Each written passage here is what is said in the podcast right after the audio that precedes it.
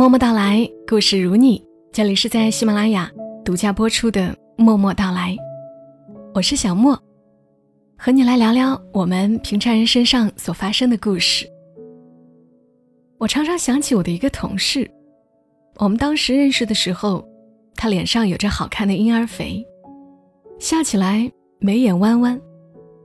虽然比我大几岁，但总觉得她像是妹妹。当时我还处在为自己的命运觉得不公的年纪，觉得自己的家庭不仅没有给我足够的爱，还拖累了我。所以，我只是从这个同事的只言片语中透露出来的一些家庭信息，一些他童年的记忆，就自动脑补了他的过去，觉得他一定是生活在一个很幸福的家，拥有父母的爱和不错的家庭条件。于是我对他羡慕了很多年，直到多年后，我们都已经不在原来的公司，不知道怎么，突然通过 QQ 联系上了，多聊了聊，才知道，他之前一直过得很艰难，父母离异，母亲常年生病，他的学业也是断断续续完成的。原来我一直羡慕的人，过得。并不如我想象的那么轻松。彼时，我年纪渐长，认识的人也多了，不再执着于自己经历过的那些坎坷和不公了，也越来越发现，很多看似幸福美满的人，其实很有可能也经历过伤痛和苦难。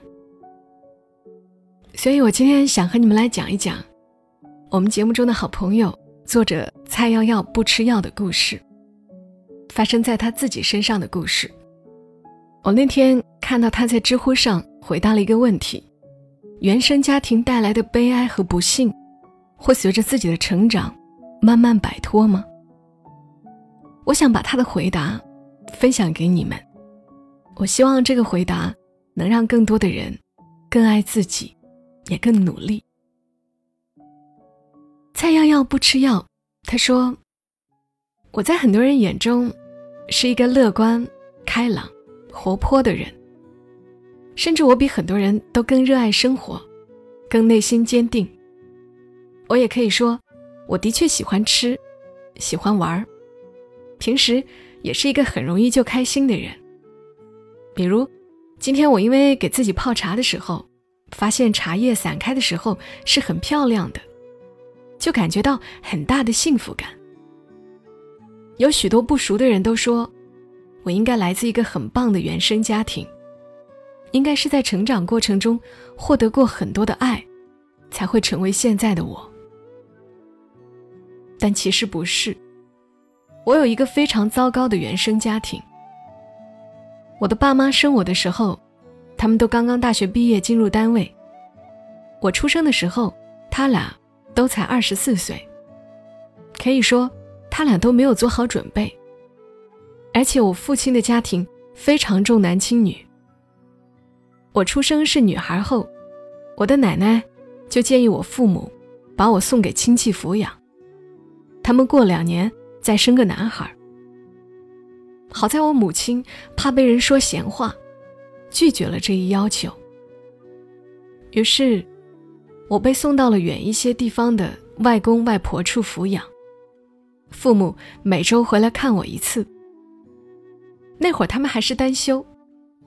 在我有记忆后，我的印象里就是周六晚上，父母会搭乘小巴来看我，住一个晚上，然后周日下午再离去。他们来了之后，也不会陪我什么的，而是补觉。那时候的工作还蛮辛苦的，他们总是一副睡不醒的样子。后来，我的父亲辞去工作，随着大潮流下海经商了。他回来的更少了。母亲告诉我，等父亲挣了大钱，就把我们接去深圳，然后换个大房子一起住。我以后会和爸爸妈妈生活在一起。我是期盼的，因为父亲在那段时间会经常带回大量的零食和玩具。并也证明了母亲说的话，他会接走我和母亲，我们一家三口齐齐整整。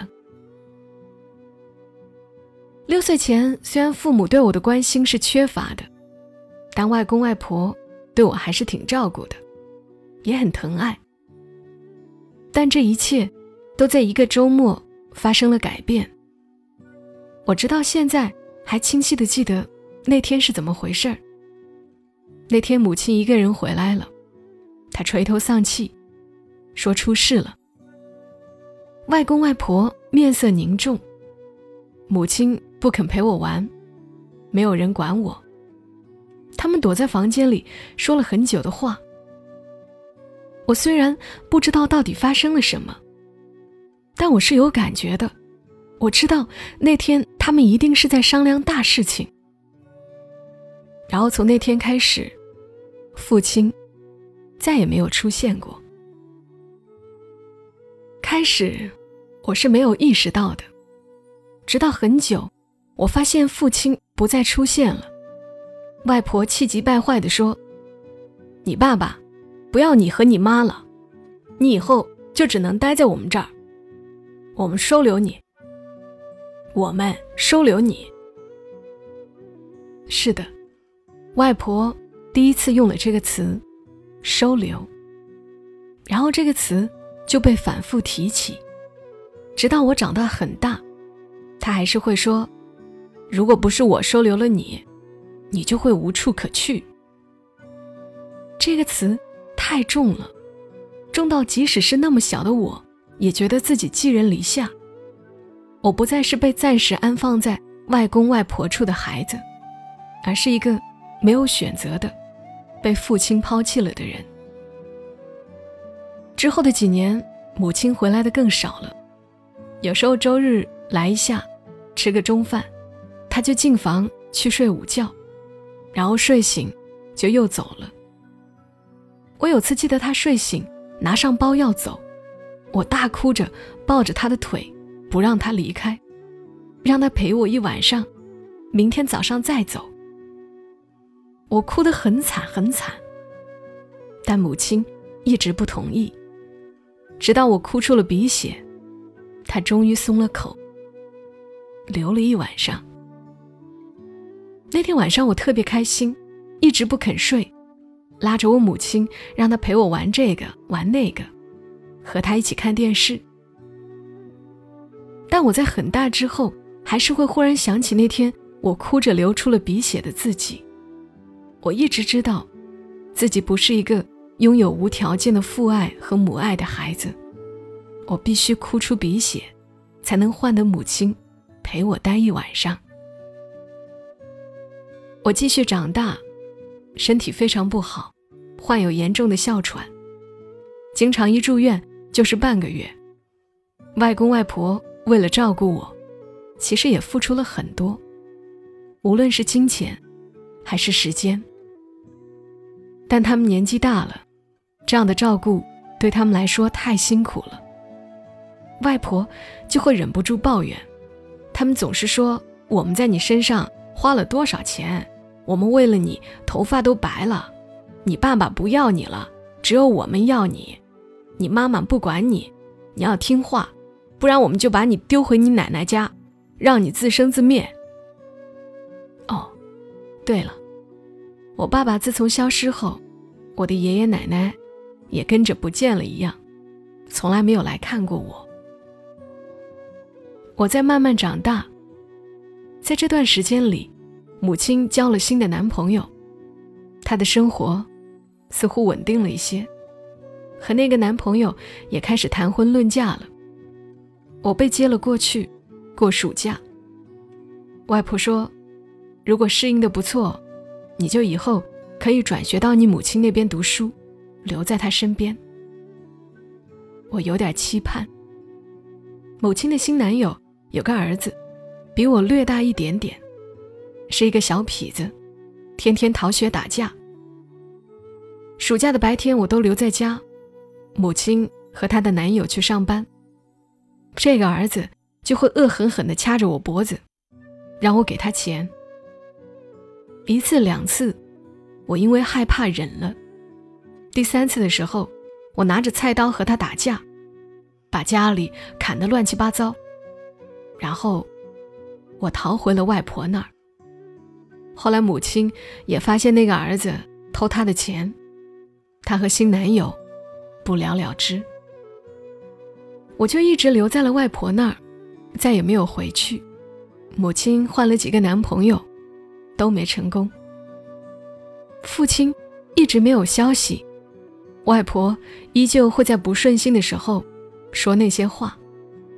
但我已经麻木了。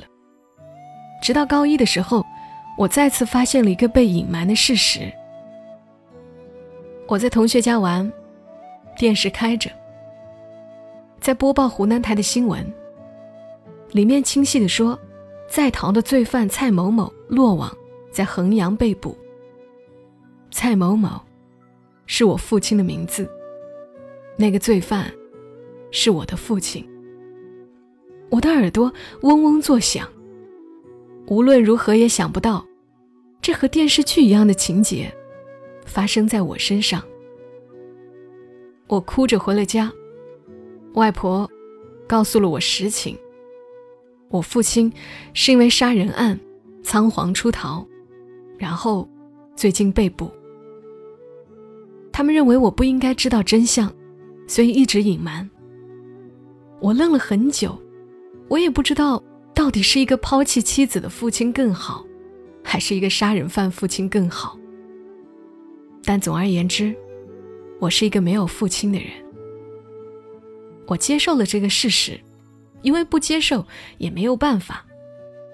然后母亲再婚了，外婆激烈的反对她新找的对象，可是没有成功。但中间没有人问过我的看法，我只被带去和那个他的新婚对象吃了两餐饭，就被通知了他要结婚的事实。母亲重新摆了婚宴。婚宴的那天，我要考试，下午才赶到，没有人管我。我被胡乱带去吃了点东西，就又被安排回了学校。后来外公也去世了，外婆身体不太好，我就开始了自己租房的生活。整个高三，我都在自己管自己，自己为未来考虑。高三的暑假。我有两个外地的朋友来我家看我。他们是和我一个艺术辅导班的。他俩在我母亲家住了两个晚上，就走了。我的继父阴阳怪气地告诉我外婆，希望我以后不要擅自带同学回家，因为那是他和我母亲的家，不是我家。外婆被气病了，把这件事。告诉了我，我什么也没有说，因为我发现，这就是事实。后来上了大学，外婆也去世了。每次到寒暑假，我就特别惶恐，不知道该去哪儿。以前还可以回外婆家，现在也不行了。去母亲那儿，我更别扭，我只能。每次借住在继承了我外公外婆房子的舅舅家，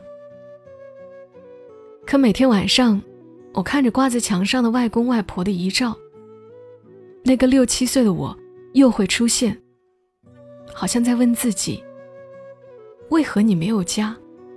哪里才是你的家？这是我的原生家庭，也许比起一些更悲惨的人来说，不算什么。至少，我平安的长大了，只是我没有获得爱而已。但我知道，那个童年的我是如何心底缺失了一角，是怎么抱着那份巨大的不安全感，是为什么知道自己不是被爱着的。有一件事，我小时候的家长会永远都是外公去开的，我的父母从来没有到场过。这曾经是我巨大的遗憾，可我还是想说，这些悲哀和痛是可以摆脱的。我现在拥有了自己的家庭，我很自豪地说，目前为止家庭很幸福。我很爱我的丈夫，也很确定我的丈夫很爱我。我们有一些矛盾，但不惧怕这些发生的矛盾，愿意一起去解决。我有了一个很可爱的女儿，我很爱她，每天都告诉她我爱她，告诉她最重要的就是一家人齐齐整整在一起。我的母亲来帮我带孩子，她告诉我，她以前的确不知道如何爱我，但她现在想和我生活在一起。我们偶尔会和其他母女一样吵架，我偶尔不知道怎么亲近她，可我在试着和她越来越无话可说，越来越亲密。一些知乎的朋友知道，我之前还遭遇过一场大病，我和我的丈夫也是在那场病的过程中认识的。很多网友看过我写的经历，给我发私信，说：“你太幸运了。”既然你可以做到生病了也找到了真爱，那我肯定也可以。我想说的是，不是的，我获得的现在的一切，不是因为我幸运，而是我足够努力。我努力的爱我自己。我在发现我的父亲母亲没有给我爱之后，我决心要给自己足够的爱，一步步实现我的理想。我希望成为一个作家，现在我试了；我希望我建立一个家庭，现在我做到了。我喜欢的包，我也买得起了。我努力的交朋友，我付出真心去爱我的朋友，也因此收获了很多友谊。我的朋友回馈给了我足够的爱。我在友情这块的守护，在一定程度上弥补了我原生家庭的爱缺乏。特别是我的挚友张春，在认识他之后，他不断的告诉我，我现在所获得的一切，不是因为我的幸运，而是我就是一个很好的人。我对世界的爱和热情，使我幸福快乐。我努力的生活，努力的工作，看自己喜欢的书和电影，听自己喜欢的音乐。我在慢慢摆脱那个曾经觉得没有人爱的自己。虽然那个小小的我，还偶尔会出现，但我可以理直气壮地对他说：“嘿，我现在挺好的了，你别怕，我有能力保护你哦。”另外，还有我的女儿，她的出现，更是一道光。她无数次对我说：“妈妈，我爱你，爱你很多很多。”我知道，现在有一个小小的人儿，无条件的爱着我。我的悲哀和不幸都被安抚了。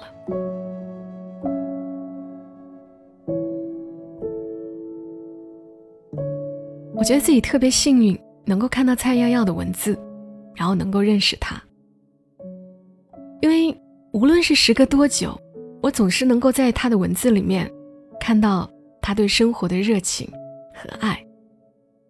能够认识这样一个很好很好的人，真好。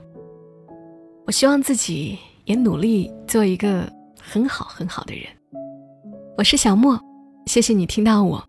更多小莫的节目，记得订阅我的声音，喜马拉雅或者微信公众号搜索“默默到来”，沉默的默，娓娓道来的到来，可以关注我，也可以关注我的微博小莫幺二七幺二七。我们下期声音再会，小莫在深圳和你说晚安。